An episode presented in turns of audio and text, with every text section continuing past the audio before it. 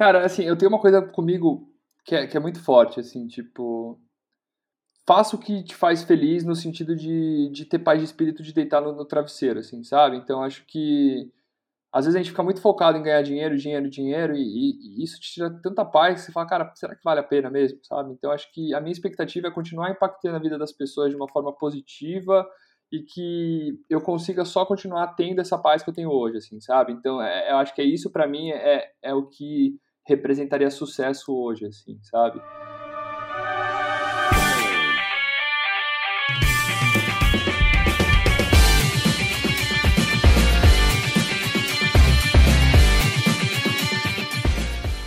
Bom dia, boa tarde, boa noite, ouvintes do Reviravolta, como que vocês estão? Bom, mais um dia aqui com o meu amigo Gabriel. Hoje eu tenho que apresentar como Gabriel Olegário, né? Porque hoje temos dois Gabriéis hum. aqui participando. Então, como é que você está, Gabriel? Tô tranquilo. Queria falar para vocês que ontem eu tava com febre e me curei só para participar desse episódio, hein? Só com o poder da mente, o menino. Só com o poder da mente, ó. e hoje temos um convidado também extremamente especial, que é o Gabriel Chiarelli. Como você está, Gabriel Chiarelli? Bom dia, boa tarde, boa noite. Como o Alex falou a todos os ouvintes do podcast, eu tô super bem. Espero que a gente possa bater um papo legal aí. É isso Nome aí. bonito, né? Ah, o nome é maravilhoso, né, Gabi? Fala aí. Você é louco. Faz jus a pessoa também. O Gabriel é uma pessoa super linda aí, ó. Um rapaz extremamente bonito. Bom, é, eu deixar aquela ressalva de sempre aí com vocês. É, se vocês ainda não seguem a gente no Instagram ou no Twitter, as nossas redes sociais é o RVVTPodcast. E a gente já tá com rede social pro nosso projeto social, que é o Coletivo Reviravolta. É, já vou deixar aqui para vocês já começarem a seguir. É o arroba RVVT Coletivo. A gente ainda não tem conteúdo por lá. A gente ainda vai alimentar, mas se vocês quiserem já deixar o seguir lá, já estão bem-vindos.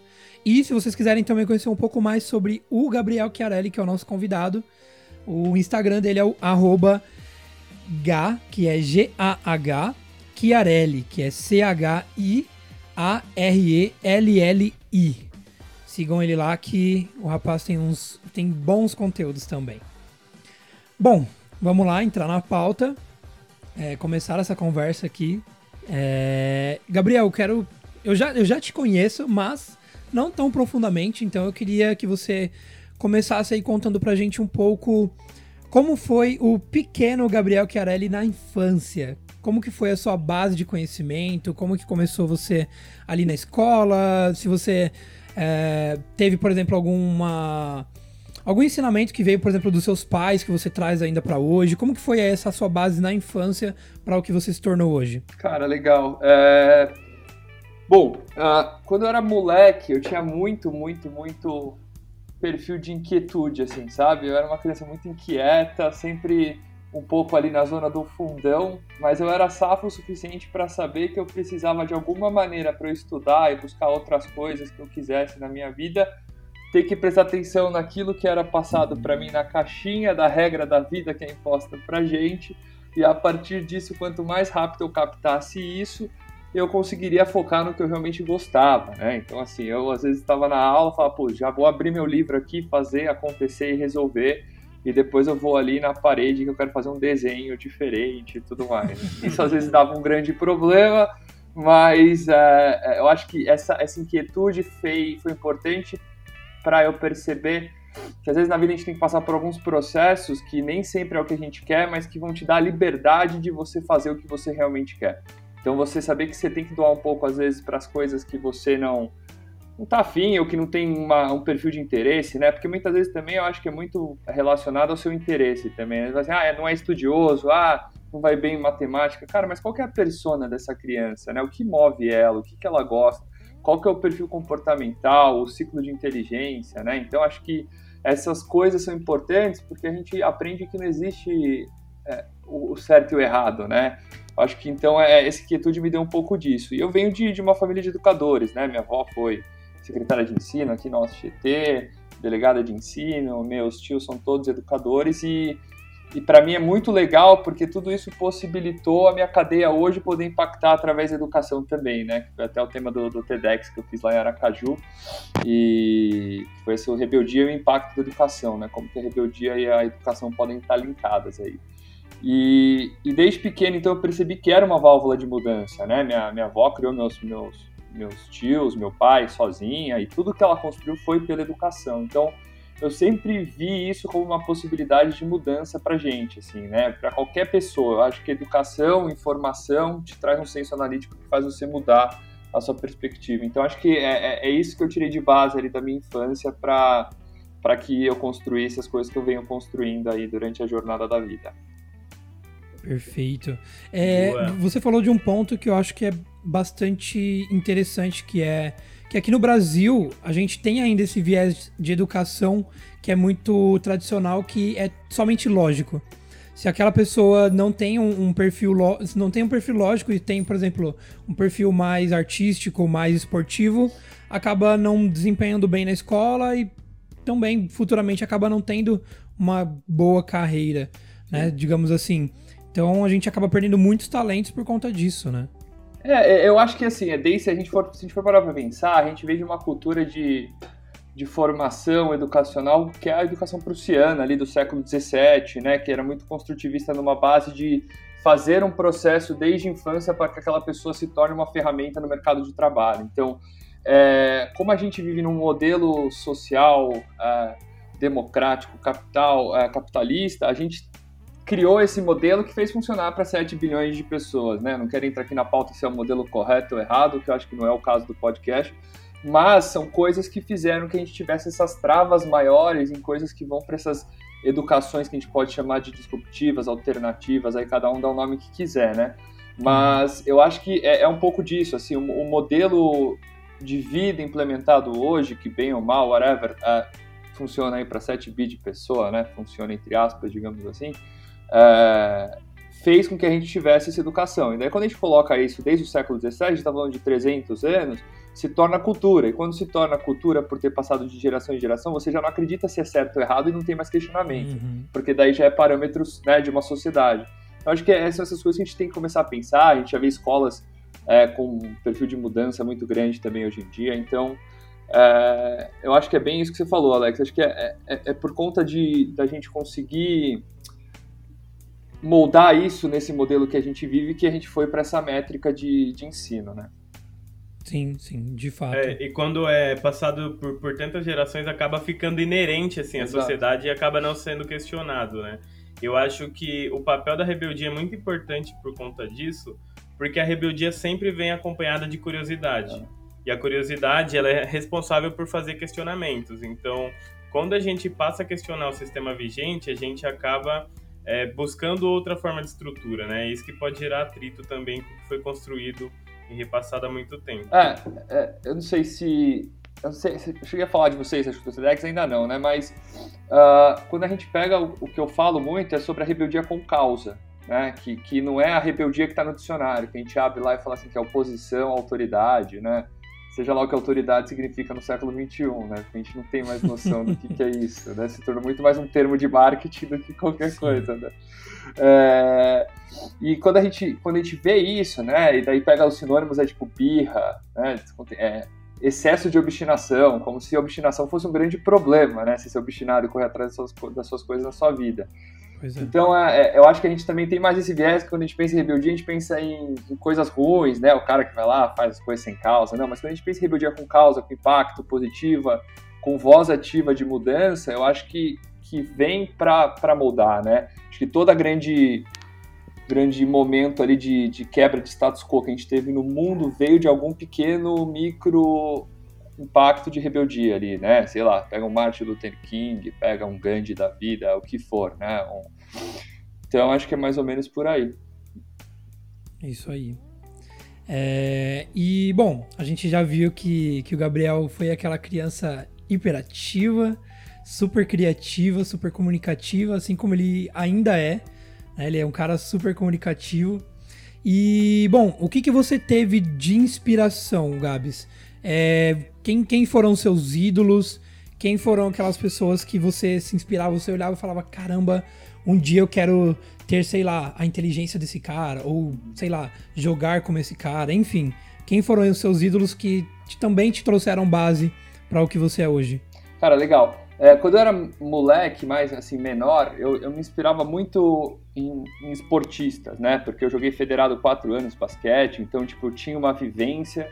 Eu acho que foi outro ponto, se a gente for falar da minha infância, que fez total diferença na minha vida, né? Quando você participa de um esporte coletivo, você aprende muito mais do que uma atividade física ali, né? Relacionada a um esporte. Você aprende o que, que é companheirismo, você aprende o que, que é legado, você aprende o que, que é, tipo, quando você não dá o seu melhor, pode impactar o meio, aquela cadeia ali como um todo, né? O período de união, quando quando um quer disruptar, fazer alguma coisa que não é legal para a equipe, as bases de liderança, apesar de com 12, 13 anos, você já começa a aprender isso quando você vive num clã, né? No final do dia, é por isso que crossfit bomba, yoga, tá tudo bombando, porque a gente tá tão Sim. isolado do mundo pelas tecnologias que quando a gente encontra um bando, vira uma seita, né? É o que a gente vê muito, né? A seita do crossfit, a seita da yoga, a seita do que for.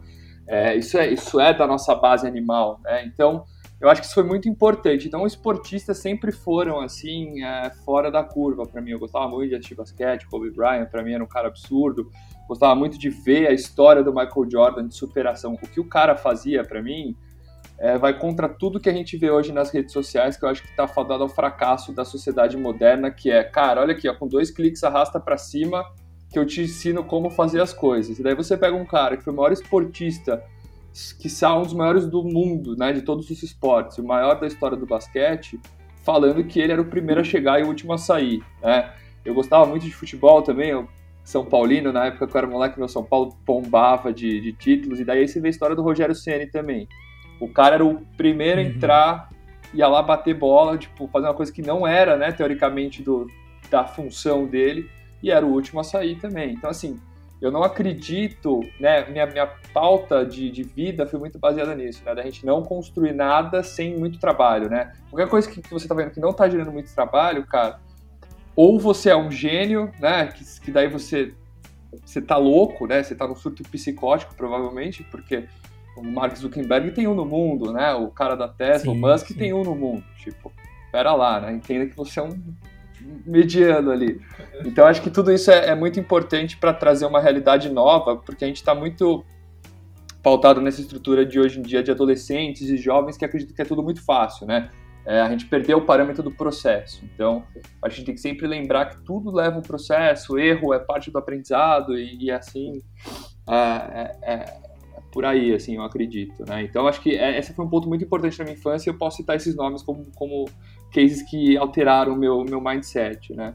Um pouco mais velho, talvez eu gostava muito quando eu estava em Londres estudando, eu gostava muito da história do Steve Jobs, que aconteceu a biografia dele, né? Então assim, Nossa, um cara que um cara que mudou bastante, né? O que a gente pensava e percebia, até nossa percepção de valor de mundo e de conexão global foi totalmente alterada depois que ele montou aquele iPhone 3G dele lá, em 2000 e 10, sei lá, 2009, 10 anos atrás. Mas a gente for pensar, só, são 10 anos só. O cara disruptou uma coisa de uma maneira que, se hoje isso está acontecendo, é um pouco daquele gap ali que a gente teve de transformação digital daqueles anos de 2008 a 2012 ali, né? Que a gente saiu do Nokia com a cobrinha para essa mudança digital nossa. Então é que é um cara que, que, me inspirou muito naquela época, né? Eu tava na faculdade, ainda aquele, meio que aquela época que você se entende, não se entende muito bem ainda como pessoa, tem cheio de dúvidas, erros, acertos, ai meu Deus do céu, o que eu vou fazer? Então acho que é, é por aí. É, foi um cara que me inspirou muito naquela época. Sim, muito bom, muito bom. É, bom, e você já até comentou aí é, que você chegou a, a estudar fora. É, e o que que, o que que te levou aí para para Inglaterra, o Gabs? O que que o que que foi o estopim ali, o motivo de você é, realmente não seguir por aqui e você ter essa, essa vontade de ir para lá para poder é, estudar por lá? Como Cara, foi? Legal, é. Bicho, na verdade foi assim, eu passei na, na faculdade no primeiro e no segundo ano, né, na USP normal, e daí no terceiro ano eu fui prestar de novo e eu já tinha muito essa vontade de ir pra fora, né. Aí calhou de eu ficar por 12 vagas para trás ali do, que eu queria fazer na época. E, e, eu já tinha muito isso de moleque, né? Então, sei lá, eu já queria fazer high school fora. Meus pais que bloquearam, falaram, você tá maluco, moleque, não sei o quê. Então, é, quando aconteceu isso, às vezes as coisas vão acontecendo na sua vida e você não entende muito porquê, né? Tipo, você faz tudo certinho para passar todo ano, quando chega na hora do vamos ver, você fica por 10 vagas ali, super concorrido, a maior faculdade do país, da América Latina. Mas foi ótimo, assim, acho que foi a melhor coisa que aconteceu na minha vida, ter, não ter passado, sabe? Porque me deu essa oportunidade de, de ir para fora, né? E daí eu falei, cara, eu tenho 18 anos, acho que é melhor, eu não tenho nenhum laço no Brasil, né, de filho, família, trabalho, o que for se tem uma hora boa para eu ir e arriscar, se der tudo errado, né? Apesar de eu acreditar que quando dá tudo errado é a melhor coisa que pode acontecer também, que daí você, você muda de ponta cabeça como você pensa o mundo. É, se der tudo errado, você pode só voltar, entendeu? Você é novo ainda, então eu tinha muito essa correlação comigo, eu gosto muito de fazer isso, né? Eu adoro meditação, mas na, na, época eu não sabia que isso daí era um pouco da meditação. Hoje eu medito muito, na época eu não meditava, mas assim, essa coisa de olhar para dentro, sabe? O, o que que... Uhum vale nesse momento, né? Cara, o que você tem a perder e a ganhar? Então, acho que, que foi mais ou menos por aí, assim. E daí surgiu a oportunidade eu falei, cara, vamos para a meca do mundo, que é onde tudo aconteceu desde sempre, né? Quando a gente estava sendo descoberto, já tinha faculdade de ensino superior falando Sim. de ciências é, médicas, assim, coisas absurdas já, né? A gente fala assim, cara, a gente não estava nem sendo descoberto ainda, né? Então, é, é melhor ir para lá que a gente vai começar a entender por que, que o mundo é mundo do jeito que ele é, né? Por que, que a gente tem as grandes potências que mandam até hoje, por que, que a gente se comporta é, desse lado ocidental do mundo dessa maneira. Então foi, foi, uma grande escola, cada, cada passo que eu dava naquela cidade, né, que eu fui para Londres, foi uma grande escola na minha vida. E daí tive a oportunidade de fazer faculdade, então foi, foi muito bacana esse, esse período, sim, Alex, foi, foi incrível. Então acho que foi, na verdade, um estopim ali contrário ao que seria correto, que seria ter passado na faculdade, que, que possibilitou essa ida. Sim, sim. É, eu, eu. Então quer dizer que você foi para lá, e, mas ainda não tinha intenção de estudar lá. Você meio que foi e aí acabou surgindo a oportunidade, é isso? É, eu fui fazer intercâmbio, né? Eu fui para fazer intercâmbio uhum. primeiro e daí no meio do intercâmbio surgiu a oportunidade de fazer a faculdade, fiz os A-levels que eles chamam lá, né? Que é de adequação da, das notas, porque não tem o um ano básico nem aqui. Então foi acontecendo, né? E daí foi dando certo, eu fui me adequando, arrumei um trabalho, virei supervisor de, de um de um grupo de, de, de casas noturnas que tem lá. Então a, a, condição financeira começou a ficar mais legal lá também, que dava mais tranquilidade para poder ficar lá. E, e, tudo isso foi, foi ajudando para que acontecesse a faculdade, né? Daí eu falei, cara, por que eu vou uhum. voltar para o Brasil? Você tem a oportunidade de fazer aqui um, um, bachelor bacana na área que eu gosto, né? Porque administração lá, né? Que eu fiz um bachelor em business administration, né? Que é um, é um PBA. É, na, lá é muito mais voltado para case studies. Então aqui, eu não sei, eu vejo meus amigos que fizeram aqui, eles falam que é muito, teo, é muito teórico, né? Não, não, tem muito caso, assim, estudo de caso. Então é, essa coisa de aplicação na prática foi muito positiva e, e acho que foi uma alavanca boa para as empresas que eu abri depois, de aprendizado, assim, né? Apesar de ter voltado, entrado no Google, mas assim, foi essa adequação. Sim, muito bom. É... Entrou em empresinha, empresinha pequena, né? Que você entrou, legal. É, então... é, mas foi só um período, era um projeto fechado, mas foi, foi bacana esse retorno aqui. É. Foi, é... foi uma experiência boa, cara.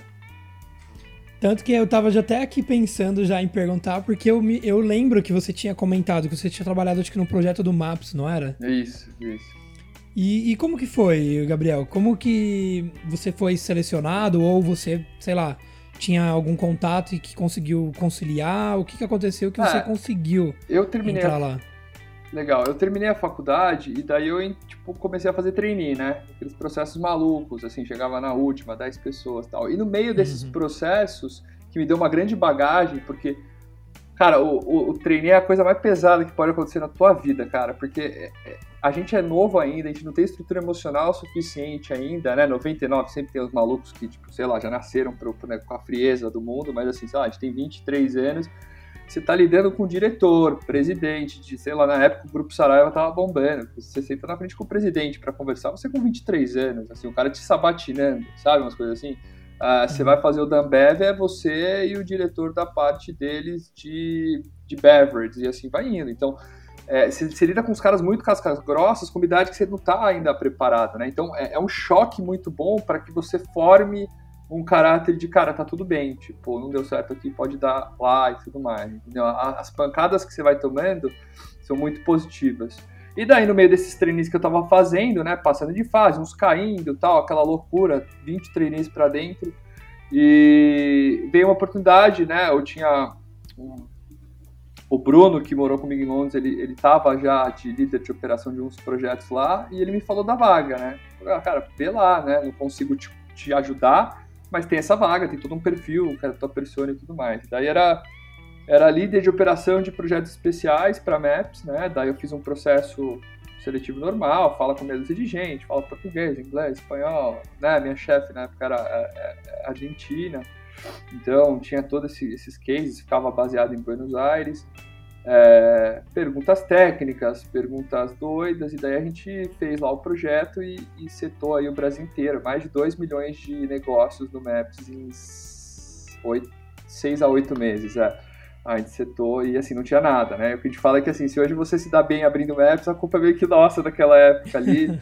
tinha mais de tipo, de 500 colaboradores nas principais capitais do país, assim, tinha time Caramba. interno. Foi, foi um projeto bem legal de ter participado.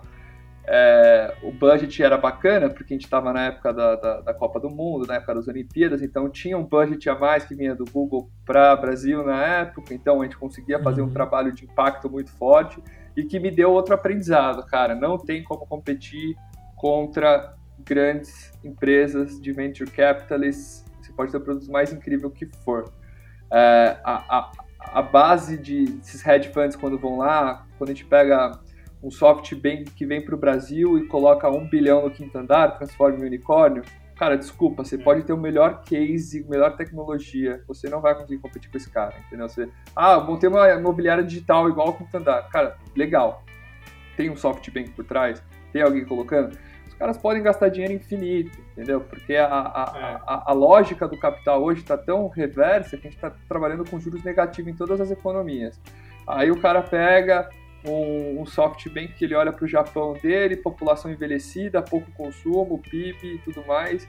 E ele fala, cara, não vou deixar meu dinheiro aqui, eu vou jogar ali, que a cada 50 startups que eu jogar um bilhão, se uma der certo, eu recuperei meu investimento e fiz 10, 20% ao ano. Né? Então, é, é muito legal para quem estiver pensando em empreender, já pensando num modelo de negócio também que seja disruptivo para que você consiga atrair esses seed monies né, em rodadas de investimento. Então, a, a, ciência por trás de abrir uma empresa hoje tem que ser muito mais é, inventiva do que antigamente, que era só ter um bom negócio, né? Hoje você tem que pensar assim, cara, eu consigo impactar, eu consigo trazer user, eu consigo. Qual é o, o long life do meu cliente? Então todas essas coisas são muito importantes para que você consiga captar e sobreviver nessa selva que é o capitalismo hoje em dia.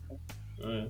E se você quer se dar bem em venture capital também, você tem que trabalhar focando em valuation Sem e não só em faturamento. Que, que muita startup pensa muito no faturamento a curto prazo e a valuation eles não fazem, a, não estipulam corretamente e acaba não, não atraindo ninguém em rodadas também. Perfeito, é exatamente. É. Você, pega, você pega o Nubank lá, eles, não sei quando eles foram, acho que foi no Roda Viva, não vou lembrar o nome dela agora, da, da moça lá, que é uma das fundadoras, ela falou um negócio que é verdade. Assim, cara, a gente optou por não dar lucro, ou a gente poderia dar lucro, uh, mas a gente está optando. Sim. E como os nossos investidores são longo prazistas, né, já estão acostumados a grandes investimentos, é, eles estão com a gente, que é o mais importante. Então eles optaram por não dar lucro, reinvestir o que eles teriam de lucro para crescimento de, de, canais e linha de produtos. Né? Então acho que isso é, é, é, muito legal quando você vê que, apesar de não, que, não dar lucro, tem um, uma estratégia para lá na frente dar lucro. Então é, isso é outra coisa muito importante que eu vejo que os investidores hoje em dia buscam. Né? Eles falam assim, cara, beleza, você não pode precisar dar dinheiro 10 anos, mas qual que é o plano para dar dinheiro? É esse, ah, beleza, vamos para cima. Isso é importante. Isso aí. Muito bom, muito bom. E o que que te fez escolher a, a administração, Gabriel? O que que... Porque é, chegou lá em Londres, tinha algumas outras opções, foi o que mais te, te chamou a atenção no momento? Como foi essa escolha aí pra você da carreira? Ah, cara, eu acho que é, vai muito no que eu sempre quis, assim, né? Eu sempre, eu sempre gostei muito de, de, de ter as minhas coisas de uma maneira que eu acreditava que geraria um impacto legal na vida das pessoas, né? E, e quando uhum. você trabalha, por exemplo, estava no Google, você, é, você fica preso a amarras de grandes corporações, né? Então, se você quiser criar um impacto da maneira que você acredita e ver o mundo de acordo com o que você quer para você, é, eu acho que era uma faculdade que me ajudaria com toda a estratégia e dinâmica para isso, né? Para que se eu quisesse criar uma empresa, eu teria pelo menos uma base ali de noção de caixa, fluxo de caixa, contabilidade, é, projeção, TRE, é, financeiro. Então ali eu teria meio que uma escola de base para assim, Gabriel, ó, aqui vai te ajudar a ter uma, uma camada ali, um tecidinho de, de, de conhecimento que vai fazer com que você não seja talvez passado para trás, né? Que você não caia ali tipo, perdido. Então, eu chegava no contador no Brasil, eu, tipo, eu sabia que se o cara tava ou não, obviamente que ele tem todo o conhecimento técnico, não tem capacidade nenhuma de fazer o que ele faz lá com a receita e números e tudo mais, mas assim, eu sabia mais ou menos o que ele estava falando, né? É, putz, eu ia fazer um balanço de DRE lá, uma projeção, eu mesmo conseguiria montar isso para minha empresa. Então, tudo isso é muito, foi muito importante e acho que é por isso que eu escolhi, porque eu já tinha dentro de mim essa vontade de, de ter as minhas coisas, os meus negócios e, e é mais ou menos por aí. Muito bom. E o que, que você precisou, que você sentiu de adaptação para viver fora do, do, do seu país? É, seja para estudar, para trabalhar, o que, que você sentiu de dificuldade, de diferenças para se adaptar àquela região, àquele lugar, a, a uma nova língua? É, como que foi esse, esse período para você? Cara, legal. É, eu fiz inglês, cara, a vida inteira, né? Então, assim, é, eu cheguei lá com, com, uma base que eu saberia que eu não ia morrer de fome, eu conseguiria falar, fazer os processos que precisaria. Uh, mas acho que a, a, grande questão de você fazer intercâmbio novo eu fico com 18 anos, né? Então, assim, você está acostumado até 18 anos, você está meio que você tá totalmente na saia dos seus pais ainda, né? Tipo, no Brasil é, é, inevitável isso. Lá fora a gente vê case com 15, 16 anos já vai morar fora tal. Mas aqui a gente sabe, tem toda uma estrutura ali que você está ainda meio que debaixo da saia dos seus pais até os 18 anos, até porque o sistema não permite que você não foque em educação antes dos 18 anos, né? ele fala, cara, não, não queremos que você seja um crânio com 12 anos de idade, é melhor você só ficar estudando aí mesmo. Então a gente não possibilita, né? A gente não dá essa abertura.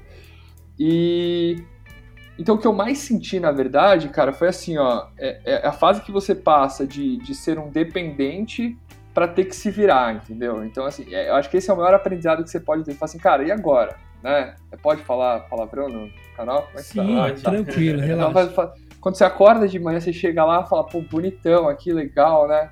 Aí você acorda e fala assim, fudeu. Total, porque você fala assim, eu tenho que fazer literalmente tudo, né? E até os 18 no Brasil a gente tem muito auxílio ali, né, de, dos, dos familiares ou de quem quer, né, dos pais, o que for.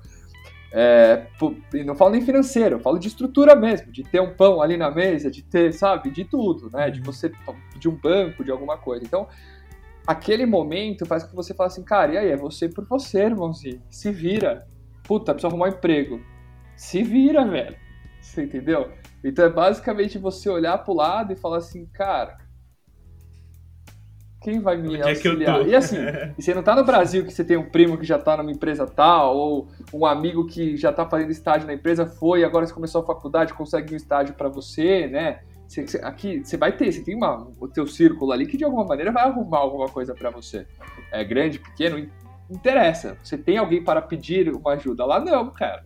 Lá você tem que bater na porta e falar, cara, quero trabalhar, sabe? Tipo, aí eu comecei na escola, aí todo, todos os brasileiros, eu falei, cara, eu, o gringo não, não, tem essa coisa do brasileiro de falar assim, irmão, tô precisando da tua ajuda né? A gente brasileiro fora do mundo, se o cara não for um grande de um sem vergonha, um pau no cu, ele vai ser tipo teu brother, entendeu? Então ele vai falar assim, uhum. cara, esse cara tá precisando, já passei por isso, eu vou ajudar o cara. Então eu colei com os, na, na escola, que tava na aula de inglês ainda, colei com os caras assim, meu, precisa de emprego, você tá trampando, você tá trampando, apertar pra todo mundo. Deu uma semana eu tava empregado, velho, porque daí tipo, o cara já me arrumou um shift, tipo, na quinta-feira, que eu, quando começou as aulas, começaram as aulas, o cara arrumou um shift para mim, daí eu fiz esse shift, o cara já gostou de mim, daí eu fiquei, daí um mês depois virei supervisor já. Então foi. Mas assim, mais uma vez, foi lá, pus a cara a tapa e falei, irmão, vambora, vamos fazer acontecer, e, e, e foi isso. Assim. Muito legal.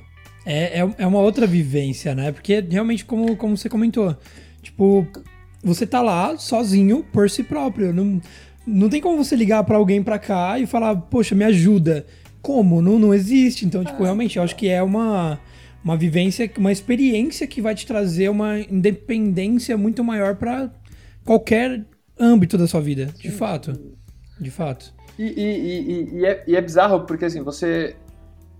Quando você chega nesse lugar que você acha incrível e você quer ficar mais tempo, você sabe que a tua moeda vale 0.25 do que vale a moeda dos caras, 0.20, você fala, irmão, se vira, velho, senão você não vai conseguir ficar aqui, entendeu? Quis morar na meca do mundo, quer fazer do quê? Então, eu acho que foi muito importante para eu perceber que meio que nada é impossível, né? Tudo tem processo, obviamente, tem coisas que vão demorar mais e menos, mas acho que foi uma fase na minha vida que me trouxe isso, né? A, a maratona, que eu, eu, já corri duas maratonas, né? Aquela loucura de 42 km e tal. E, e cara, é, é um sentimento que, que não existe, assim, porque é, é você brigando com a sua parte animal, neural, falando: para, para, para, para. Tipo, para de correr e, e, alguma coisa você consegue fazer uma estrutura na tua cabeça que fala assim, irmão, fica quieto que eu vou continuar correndo. Enquanto eu não cruzar aquela linha. Então você começa a entender um pouco mais de funcionamento do corpo, de, de que limite realmente não existe, dá para você dar uma elasticada sempre um pouquinho mais ali, obviamente que não muito, que não se infarta, cai duro, mas assim, um pouquinho a mais. Então acho que tudo isso é, é muito importante e como a maratona lá na, na Inglaterra também foi muito importante. Muito legal. É, eu quero muito, Gabs. Eu quero muito, de verdade. É, eu e o Gabriel, a gente começou um projeto meio que juntos para correr. Legal. É, porque assim, começou a pandemia, trabalhando de casa, sem sair de casa para nada. É. Engordei 8, quase 10 quilos aí. Então, pensei, bom, vou voltar a correr, porque eu já tinha começado a correr um pouco, não nada muito expressivo, mas pensei, vou voltar a correr.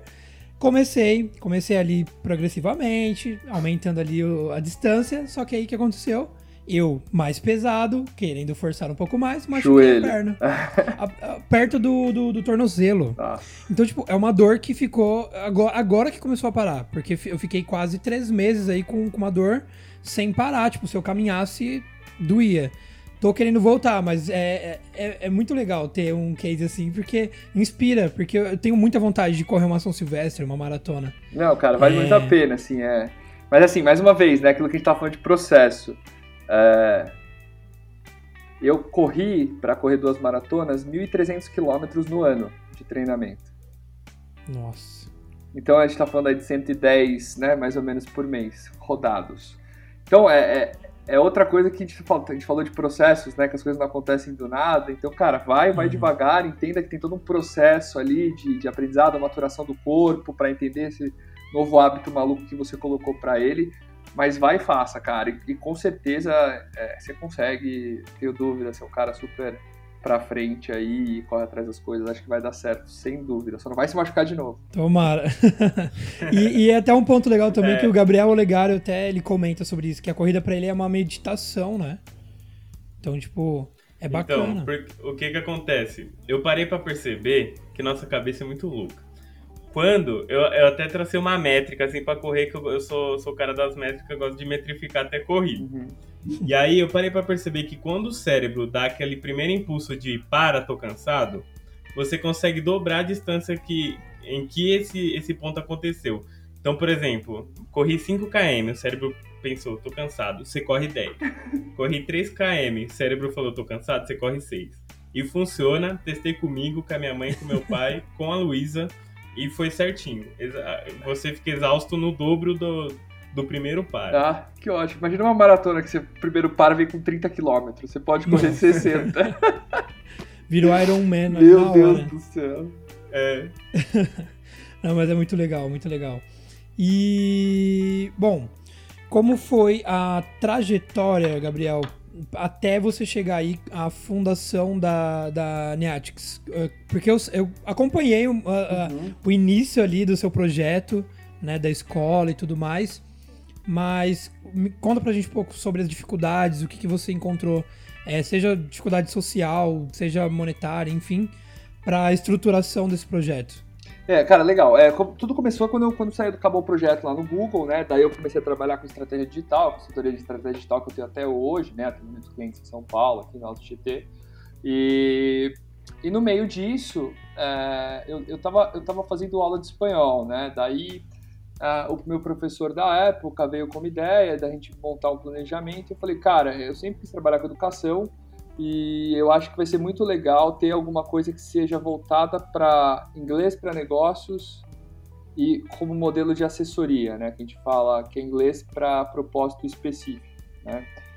E, quando, e, e, e, isso era muito diferente porque a gente trabalhava numa, numa, num modelo que a gente pode colocar assim, que a gente vê todas as escolas colocando 15 a 20 pessoas na sala de aula, duas horas, três horas por semana, tira o tempo que o professor fala, você está pagando ali para falar dois, três minutos e ter uma atenção de alguma dúvida de mais dois, três minutos. Então, na verdade, se você for dividir a hora que você, o custo hora que você está pagando, você está sendo totalmente enganado, né? Que são os casos de curso aí de seis anos, oito anos, né? É, o que for. Então, o que eu falei, cara, e se a gente não tivesse tempo mínimo nem tempo máximo, fizesse uma entrevista com essa pessoa, entendesse a necessidade dela, montasse um framework de planejamento e a partir disso estruturasse alguma coisa, né? E, e foi dando certo, né? Obviamente que eu estou falando isso agora, depois de quatro, três, quatro anos de projetos, duas unidades próprias, é, direito de franquia de Suzano vendida, uma unidade na Curuçá é, de franqueado licenciado, alunos no Brasil inteiro, todos os estados a gente tem alunos já na, na plataforma, né? Com as aulas online, mentor de um lado, ele do outro uma operaçãozinha na Bolívia com alguns engenheiros brasileiros que estão fazendo aula com a gente. Então, assim, parece que foi tudo uma maravilha, né? Mas o começo, na verdade, foi numa salinha que eu dividi com vidro no meio. E daí, de um lado era a recepção, do outro lado era a sala de aula, né? Então, é, eu acho que assim, eu sabia onde eu queria chegar, mas eu sabia que para isso eu tinha que fazer muito backtest do que, que realmente, se o meu modelo de negócio era viável, isso era uma epifania da minha cabeça. Porque eu comecei a me perguntar muito, cara, mas por que, que ninguém nunca fez isso, né? Obviamente que, que o nosso foco, se eu for ver, é que o meu EBITDA no final ali tá parecido com empresas de educação da bolsa tal, não é, não é ruim. Mas se eu for comparar com escolas de inglês locais que colocam 20 na sala de aula, o cara tá muito mais ali pelo dinheiro do que pelo impacto real de educação, né? O que eu falo às vezes é assim, ah, mas eu aprendi inglês lá. Cara, você aprendeu porque você é autodidata, porque você, você aprenderia em qualquer lugar. Porque se eu for pegar qualquer escola que coloca 15, 10 pessoas na sala de aula, a taxa de aprendizado real daquilo ou é longuíssima ou o cara não aprende, entendeu? É, é, é o que eu falo para vocês. Assim, vocês começaram um podcast, se vocês fizerem isso uma vez a cada dois meses, vocês vão ficar bom nisso? Vocês não vão, entendeu? Você tem que ter uma prática diária, pensar no negócio todo dia, é, ver aquilo todo dia, né? E daí eu comecei a testar, né? Como eu falei lá no começo da, da estrutura. E, e foi crescendo, né? A gente utilizava livros de parceiros. Daí o primeiro passo foi, cara, mas se, se eu quiser realmente ser alguma coisa, eu preciso montar meu material didático. Vamos lá, montar o material didático. Aí depois de montar o material didático, a gente fazia sempre assim, né? Eu sou, eu sou muito maluco por produto e por experiência do usuário, assim, tipo, é, é o que me move, assim, tipo, é entrega de produto, o que, que dá para melhorar no produto e, e assim, o que, que vai me matar amanhã, né? Amanhã quem pode me matar? Beleza. E, e daí nisso depois a gente viu uma necessidade com, com, a, com, as perguntas que a gente fazia, a gente gosta muito de fazer a coisa mais humanizada, porque às vezes a gente coloca no formulário as perguntas, nunca é tão real, cara. Pode falar o que for, uhum. você pode fazer as cegas, você pode fazer o que for. Então o que a gente sempre fazia? Cara, pede o feedback pro seu aluno como se estivesse conversando. Puta, tá sentindo falta de alguma coisa no curso? Aí a galera pensou, puta, a gente falta de um aplicativo, falta de algum robozinho para fazer. A gente foi fazendo tudo, daí a gente criou o nosso robô, que faz toda a parte de, soft, de hard skills né, da, da, da plataforma. Então a gente tem um aplicativo que, que tem é, a Kira, né, que é, que é o nosso robô digital, que faz toda a parte de, de gramática para os alunos. Então se ele quer fazer um trabalho, ah, quero aprender present continuous, ela vai lá, faz todo o exercício com a Kira. É, se ela erra, a própria plataforma já ensina ela como fazer o certo. Se ela acerta, passa para a próxima. Se ela tiver dúvida de de conteúdo desses hard skills ela tem na nossa plataforma, toda a parte de gramática. A gente tem uma parte que chama Oh My Fucking God, que a gente coloca. É quase um podcast que são líderes globais que a gente sobe quase a cada duas, três semanas um líder. Então tem tipo o do Bill Gates, porque ele pensa assim, qual é o mindset dele, quais são os impactos de 0,1%. A gente tem a parte da, das helpouts, que são aulas de desenvolvimento pessoal. Então a gente fala lá nessas aulas de bolha social, PDCA, hierarquia de Maslow para trazer esse conteúdo relevante. A gente tem é, o poder do hábito, que são 30 dias que a gente criou, todo dia um desafio novo em inglês, então todo dia o aluno tem alguma coisa. E foi, foi assim que foi mudando que eu consegui chegar no Brasil inteiro, né? Então você vê que, que eu, eu, falo, eu falo tudo isso hoje, mas isso são quatro anos de trajetória, dores, olhar pro meu caixa e falar assim, puta merda, e agora como é que eu vou fazer para fazer isso? Mas quando você tem tanta certeza que, que o teu público está falando isso e o maior marketing que você pode ter na tua empresa é o teu próprio cliente, se você entregar um produto de qualidade, você tiver um produto focado na, na experiência do usuário que ele quer, a, você vai gastar muito menos com marketing. Você gasta muito mais em produto, mas gasta muito mais na, na percepção de valor da sua marca, mas você gasta muito menos com, com a parte de marketing, né? De, de, de propaganda em si. Então, uhum. É, foi duro, não, não, foi fácil, né? A gente agora começou com essa parte de franquia. Então, a gente está muito feliz. Esse ano de pandemia foi meio que um divisor de água, com aquela história que parece que a, a sorte encontra é, ah, o cara teve sorte. Cara, desculpa, mas assim, eu sei quantas horas eu acordei 5 horas da manhã, foi até 11 da noite, para que quando a sorte me encontrou, eu tava com o produto do jeito Você que tá hoje e né? eu poder estar tá hoje no Brasil inteiro aí com, com alunos, né? Então, é, foi muito legal isso. E mais uma vez, né, impacto com educação, né? Então, além disso, a gente começou agora com hub corporativos que a gente tem dos clientes. A cada cinco alunos que eles colocam, a gente dá uma bolsa bilíngue para crianças que não têm acesso à cultura e educação, porque aprender o idioma Legal. é também uma zona de impacto de cultura, não só de educação. E, cara, abre muita porta para essa criança, né? A gente, a gente sempre que, que pode, eu nunca deixei de perder aluno assim, é, por por valor, às vezes. Já chegou pais de alunos vieram para Gabriel, não tenho mais condição de pagar. Eu falei, cara, eu não vou estragar o futuro da sua filha. Vamos fazer alguma coisa para resolver isso, né? Então, é, é, é, é, quando você trabalha com educação, você tem que ter essa parte humanizada também, que eu acho que é muito importante de saber que você não tem que ter só a parte de retorno financeiro. E como a gente vem numa economia muito mais é, socializada no sentido de que a cadeia eu acredito que vai ter um menor gap, todo mundo vai meio que ganhar, vai ter meio que senso de partnership daqui para frente. Eu tenho a tecnologia, Sim. você entra com a mão de obra, eu tenho o capital, você entra com o know-how. Então acho que essa coisa vai ser cada vez mais viável e com isso a gente a gente vem tendo bons resultados, cara. Então acho que, que tudo isso foi muito importante. Legal. Pô, muito legal o projeto, assim, velho. Achei interessante. O Ale tinha me falado um pouquinho sobre, mas eu não sabia que ele tinha uma estrutura tão completa é. assim.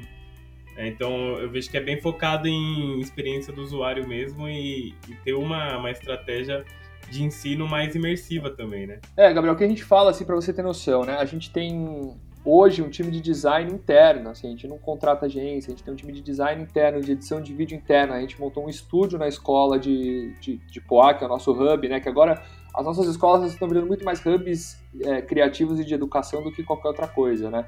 Então a gente tem a sala de descompressão lá, jogado uns puffs, um computador, videogame lá, porque se o aluno chega às vezes cansado, quer fazer uma aula tomando uma cerveja, ele vai tomar. É, a gente também tem esse espaço que são as salas de aulas comuns, mas que são muito mais hoje para os professores irem se conectar numa internet de qualidade para dar suas aulas para o Brasil inteiro. Então a gente está vendo essa migração das nossas escolas para esses centros, esses centros de criatividade, de sentido de criação mesmo, né? É, a gente tem um funil bem legal de venda online também, que é um pipe bem bacana que funciona bem. E, e acho que isso é muito importante para diferenciar o que eu falo, né? Meu competidor não são as grandes redes de ensino. Meu competidor no final do dia é entretenimento e geração de conteúdo. Então, às vezes eu vou competir com você gastar 200 reais num, num, num restaurante com alguém, entendeu? Eu prefiro que você gaste isso uh, estudando quatro vezes por semana o que você quer estudar. Ah, eu gosto de basquete. Cara, então fazer aula sobre basquete, cara. Me fala como é que foi o jogo da NBA. Como... E o Lakers agora, com o Liberal, tá legal? O que você tá achando? Entendeu? O cara parece que não tá estudando, ele não sente. Então a gente fala que hoje a gente é muito mais um provedor de conteúdo que é disseminado na língua inglesa do que qualquer outra coisa de tentar ensinar através do método antigo ali, né, que, que, que reina até hoje no Brasil, que eu acho que vem da década de 90 ali das grandes redes. Isso aí. Inclusive, depois a gente precisa até conversar, porque eu preciso depois voltar, Gabriel. Por favor. A gente cara. conversa aí pro início de 2021. Podemos fazer. Mas Você é... pode dar um desconto aí, a gente faz um código de desconto para todos os seus ouvintes aí, para seus Olha! Olha! Fazer, que legal, hein? Fechou, fechou, fechou. É, e até falar uma coisa, experiência própria, não vou citar o nome da escola, mas uma das maiores escolas de inglês do mundo. Fiz oito anos lá. É, e depois que eu saí, porque tinha eu fiz oito anos, tinha um, um, último nível ainda uhum. para fazer. E aí eu saí, falei, mano, não, não quero fazer, já, já, já tá ok, vou, vou fazer a prática em casa, né? E aí eu conheci uma amiga, que ela é americana, e a gente passou o dia conversando, passava o dia conversando, jogando junto e tal, eu aprendi muito mais. Então a gente vê que essa vivência mais descontraída e inserida no seu dia a dia, ela ajuda bastante no aprendizado, é, né, na absorção. Porque, porque você não, assim, muita gente, na verdade, não quer realmente, né, não é uma escolha aprender inglês no sentido de, cara, adoro inglês. é muito mais uma necessidade de crescer no, no, no, no teu convívio ali social, do seu trabalho, do que for, né? É uma necessidade muito mais técnica, muitas vezes, do que de vontade, né, de aprender. E então a gente tem que desconstruir um pouco esse modelo de ensino antigo, porque senão o cara não vai, não vai estudar, não vai querer, porque às vezes ele faz muito mais por uma força do meio ali de, de, de necessidade do que qualquer outra coisa. Então acho que é, você se preocupar muito com o que o seu cliente pode querer é muito importante para que você consiga é, sair um pouco aí da curva do que é o comum de, de escolas de idiomas, cara. Perfeito. Perfeito. E além da, da, da, escola de idiomas, Gabriel, o que, que você tem de novo aí de projeto? Que a gente estava até conversando antes de, de começar a gravação, né? O que, que você toca além da escola aí de idiomas? Cara, legal. Então hoje a gente está com a consultoria de estratégia digital, né? Que a gente, a gente faz toda essa parte de estratégia digital, é, comunicação, mas muito mais focado na estratégia do que na implementação, né? A gente gosta muito mais de ser a cabeça por trás de pegar uma empresa de médio grande porte e falar para eles, cara, ó, a estratégia de 2021 vamos por aqui e vocês implementam. Ah, como assim a gente implementa? Cara, tem um time interno, contrata um estagiário aí, ou um head de mídia, ou o que for, porque a gente não vai ficar postando coisa para você, a gente vai te dar análise depois dos números, do que está acontecendo, se realmente o que a gente pensou nessa trilha está funcionando, os testes, né, AB, os MVPs que a gente for lançar nesse ano, mas assim, é, a parte braçal ali a gente não, não quer fazer. A gente gosta muito mais de estratégia, o que faz que a gente tenha menos parceiros, mas que a gente tenha mais parceiros alinhados com o que a gente acredita e que eu consiga trabalhar com taxa de performance que a gente gosta muito. Então, uh, eu entro no risco com o cara para o cara entender que eu não estou só ali para tirar um FII mensal dele. Então, acho que isso é uma mudança também de disrupção que está acontecendo no mercado de, de marketing e, e estratégia digital que, que as empresas, os consultores estão tendo que entrar mais no risco né, de, de, dos projetos do que só tirar uma grana ali. Então, acho que é, esse é um dos projetos. A gente tem a curadoria de arte online também, né, que é a Colê, que é um projetinho novo. Aí a gente está é, é, pegando artistas brasileiros que não têm tanto acesso e a gente faz todo o processo de pré-venda até o pós-venda da venda das obras deles, né? São impressões, a gente faz com tiragem limitada de 100 então a gente consegue ter uma certa exclusividade para esses artistas e daí a gente comissiona eles por eles terem dado o direito da gente vender essas artes deles, né? Então é, eles não têm custo nenhum, eles só têm um canal de divulgação onde a gente cria, ele entra na nossa plataforma e além disso ele tem um hot site ali para vender os produtos dele. Né? Então acho que, que é legal para demonstração também, nem que ele queira vender por, por fora, porque ele tem direito à arte é dele, né? Não quer que a gente faça tudo, ele mesmo quer vender, ele vai e, e, e faz essa prospecção. Então, uhum. esse é outro canal nosso. A gente tem a Netix, né, que é, que é, que é o inglês aí que a gente estava falando, que é especialista em aulas particulares em inglês para negócios, que a gente já falou bastante, não preciso voltar, estamos nesse processo de crescimento.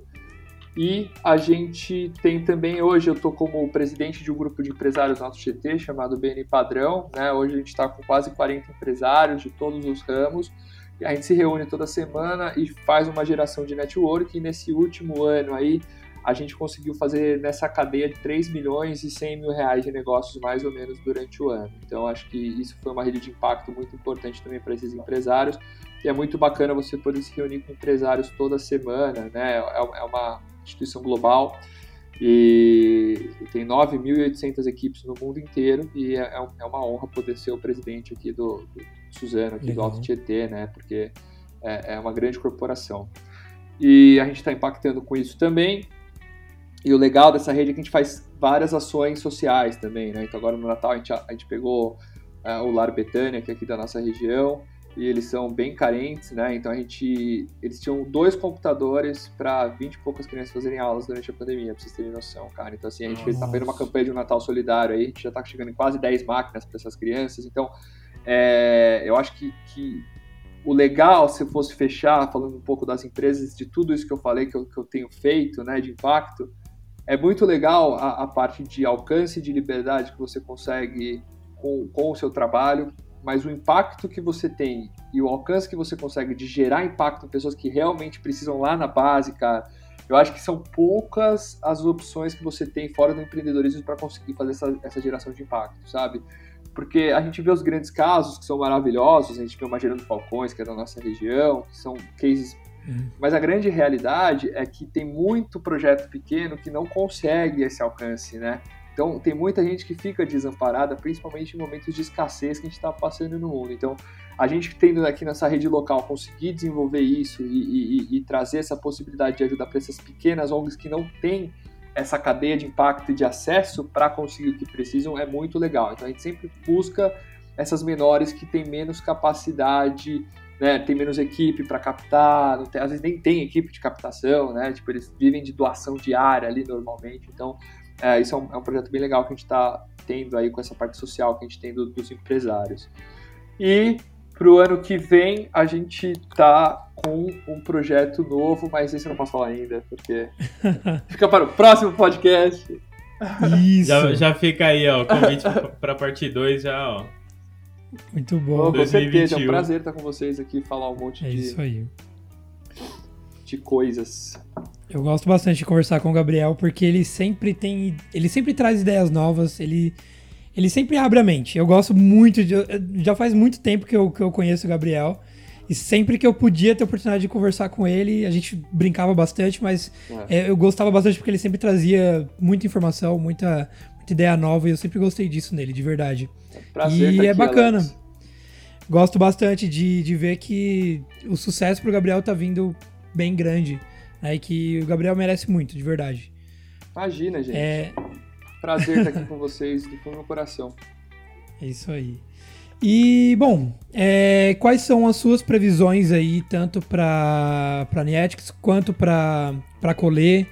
Que, que você tem? Lógico, se você não puder contar também, como você comentou, né? Mas quais, quais são as suas projeções aí para o próximo ano ou para um momento mais médio longo prazo aí? É, a, a, o case da Colê foi a gente vendo que a gente está passando por uma, por uma, uma visão de mundo que a gente vai passar muito mais tempo em espaços nossos menores e fechados, então a gente vai ter que ter uma beleza estética nos ambientes que a gente convive diariamente. Então acho que trazer esse case, trazer um impacto para os artistas, obviamente, impactar quanto mais gente melhor, com exclusividade, você ter uma peça curada ali de algum artista que você goste, a gente acredita que é uma tendência que veio para ficar e cada vez mais as pessoas vão gastar em hobby do que com coisas externas, porque você vai passar mais tempo, né? Acho que a venda de apartamentos vai ser maior, com, com maior o apartamento, né?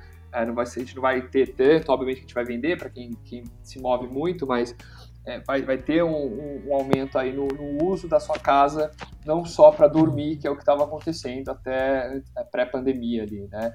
Uh, quanto à Netflix, a gente vai continuar nessa estratégia online, que foi muito boa para a gente, a gente consegue ter uma redução é, de custo burro, que eu, que eu chamo hoje em dia, né, que é um, é, era um custo que, que eu falo que era da, de um conceito que a gente tinha pré-pandemia de que a aula precisava ser presencial. Então hoje eu tenho pessoas de 60 anos que fazem aulas presencial que não querem mais voltar. E graças a Deus que veio a pandemia, porque a gente conseguiu remodelar um pouco desse modelo de ter as aulas presenciais. Né? Então acho que é continuar esse crescimento pulverizado aí na, no Brasil inteiro e tentar trazer uma cadeia nova aí que a gente está querendo trabalhar de mentores que a gente está chamando dos nossos mentores Black Belts, eles vão ter direito ao uso da marca, vão pagar uma taxa que é 20% do valor de uma franquia fixa, né, física, e ele vai poder fazer operar online. Então é como se ele fosse um professor particular que ele sabe dar aula, mas ele não sabe como operar, como crescer, como usar uma marca, não tem material, não tem nada.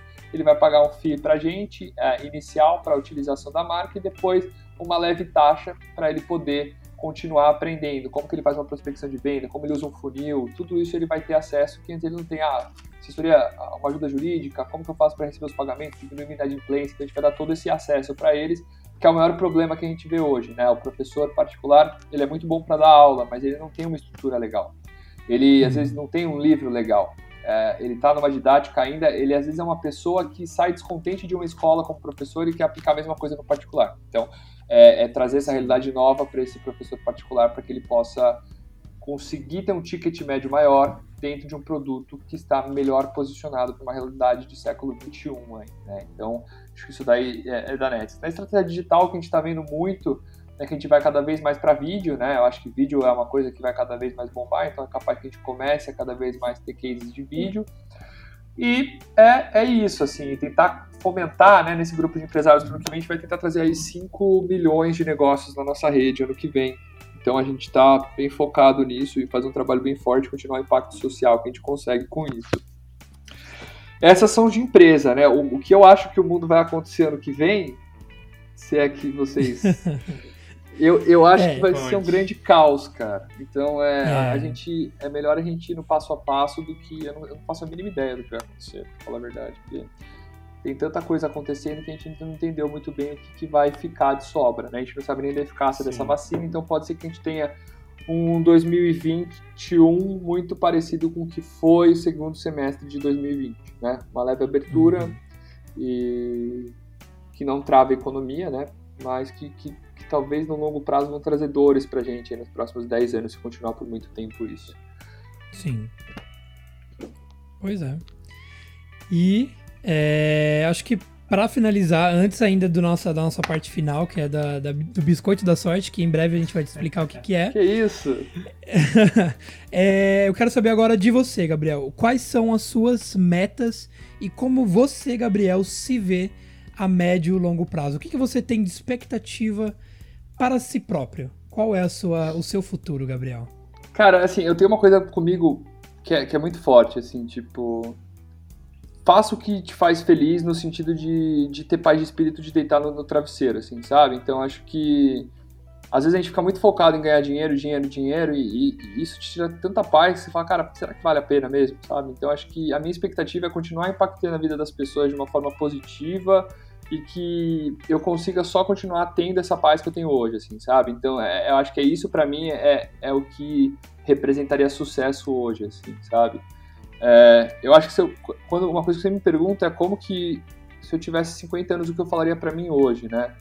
Eu acho que daqui 20 anos, quando eu tiver 50, né, 49, é, eu acho que eu vou falar assim, você, você devia ser menos bunda mole e ter gastado mais energia, né? Porque acho que com 49 a energia já tá indo pro saco, você já tá mais saco cheio de fazer tanta coisa.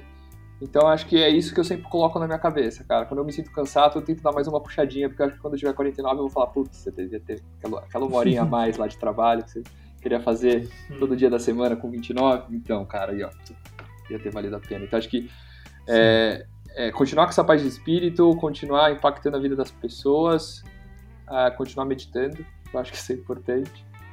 E, e, sempre buscar isso, né? Entender que a gente vai ficando mais travado para muita coisa, então aproveitar o poder da juventude hoje para que quando eu chegar nessa idade eu consiga estar tá com tudo isso que eu, que eu, que eu espero ter, assim. Acho que esse que é meu perfil de sucesso que eu, que eu acredito, assim. Muito bom. É isso Boa. aí. Eu acho que já foi o, o biscoitinho da sorte.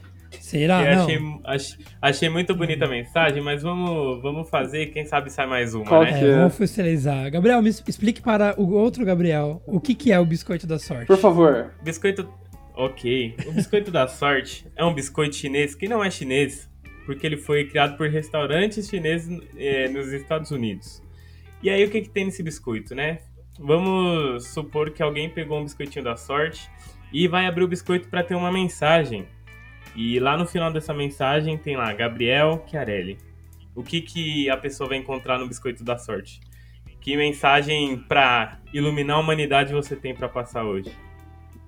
Cara, pode ser uma frase, uma, um pensamento, qualquer coisa. Cara, tem, tem, duas frases que eu acho que, que são muito legais. Vou falar uma, né? Eu gosto muito da a simplicidade é o ultimato da sofisticação. Assim, eu acho que é, é, é, muito difícil você ser simples, cara, porque o mundo te cobra muito para você ser complexo, para você ser materializado, para você ter, consumir. É, e, e, eu acho que a, a, o ultimato da sofisticação talvez seja você conseguir sentar numa rede com paz de espírito para ler um livro que vai mudar a sua vida nos próximos 10 anos. Né? Então acho que é, são coisas que, que não tem preço né? Obviamente tem o, o, preço da Amazon menos o frete do Prime, mas assim, é, são coisas que não tem preço, mas são muito difíceis, né? Essas coisas simples da vida sempre estão ali, cara, porque é, é muito inner, né? Tipo, é muito você com você. Então, é, gera uma dúvida, porque a gente tem um pouco de síndrome do impostor. Todo jovem moderno brasileiro tem, sim, né? Acho que mundial, né? É um pouco de culpa dessa rede tecnológica que a gente vive, né? A gente sempre olha pro, uhum. pro, pro, lado assim, acho que a gente, tipo, é, é, tem alguma coisa errada. Então, eu acho que é isso, é tentar buscar sempre essa simplicidade, essa sofisticação. E, e, outra coisa que eu gosto muito É, posso, posso só dar mais uma, Alberto? Com certeza. Com certeza. É, tem. A gente está tentando, a gente tá vivendo muito da imagem, né, hoje em dia. Que é ótimo, por um lado, se você, com a sua imagem, você fala coisas boas que, que, que vão gerar empatia no mundo, né? Acho que tem muito babaca aí com voz ativa no mundo também, e isso é muito preocupante. É, mas eu, eu acho que as, a, tem gente que vende muita coisa, que é aquilo que a gente falou de processo mais uma vez, e não é nem a realidade dele, né? Então é, é, é sempre esse pau de por ações, sabe? Falar todo mundo fala, mas, mas veja o, o impacto real das ações das pessoas, né? E, e, tem uma frase que fala isso, né? É, suas ações falam tão alto que eu nem te ouço mais, né? Então, é, eu acho que essa frase é bem legal. Então, é, fica aí a, as frases. Muito bom. Muito bom. Bom, acho que é isso, né? Passou muito rápido, velho. Foi? Foi legal? Temos um podcast, vamos, vamos entrar para as considerações finais. É, lembrando novamente, quem ainda não segue a gente nas redes sociais, arroba RVVT Podcast. É, conheçam também o projeto aí do Gabriel. É, deixa eu achar aqui a rede social. Ou se você já quiser adiantar, Gabriel. Eu posso falar todas, ó, você pode. Pode falar. Você me encontra no at, uh, arroba Netix Idiomas, temos a arroba cole.art também. A do BNI você vai encontrar a gente como arroba BNI underline padrão. E é isso, acho, de rede social. Qualquer dúvida que vocês tiverem, dê um toque. Todos os ouvintes aí que quiserem uma mentoria particular grátis para conhecer, faço questão e já está acordado. É só o Alex ver como que ele divulga isso daí para vocês. É isso aí. A gente já, a gente já, a gente já trata sobre isso daqui a alguns minutos. oh. E é isso, pessoal. Temos um podcast. Quero agradecer aí a todo mundo que ficou aqui com a gente hoje.